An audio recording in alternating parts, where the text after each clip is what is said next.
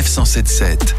Équilibre avec le magazine Dr Good. Nous avons le plaisir d'être avec Claudie Werner aujourd'hui, rédactrice en chef adjointe de Dr Good, le magazine santé et prévention de Michel Simès. Bonjour Claudie. Bonjour Christopher. En ce mois de septembre, c'est le bon moment pour prendre de bonnes habitudes, s'inscrire au sport pour certains, le bon moment donc pour tenter d'avoir un corps flambant neuf.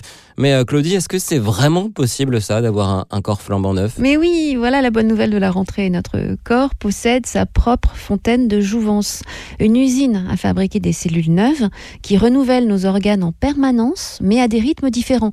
Plus l'organe est exposé aux agressions extérieures et plus il se renouvelle vite. Alors quels sont justement ces organes qui se renouvellent le plus vite? Eh bien, l'intestin, l'existence d'une cellule intestinale est bien éphémère. Hein. Elle ne vit que trois jours parce qu'elle est en contact permanent avec le milieu extérieur, avec les aliments que nous mangeons, avec des bactéries et avec les enzymes digestives qui sont produites par notre estomac. Donc, la paroi de l'intestin est soumise à de multiples agressions. Le renouvellement cellulaire ultra rapide de l'intestin permet le remplacement de ces cellules abîmées et sujettes aux mutations par de nouvelles parfaitement fonctionnelles. Ce renouvellement est assuré par des glandes présentes tout le long de cette partie du tube digestif. D'accord, et après l'intestin? Ensuite, eh bien, ce sont les cellules du foie qui se renouvellent le plus vite en moins d'une semaine. Leur relève est continuellement assurée par les cellules ovales présentes dans les tissus hépatiques.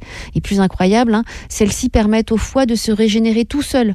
Pour les greffes du foie, par exemple, on peut en prélever une partie sur une personne vivante et la transplanter chez un malade compatible.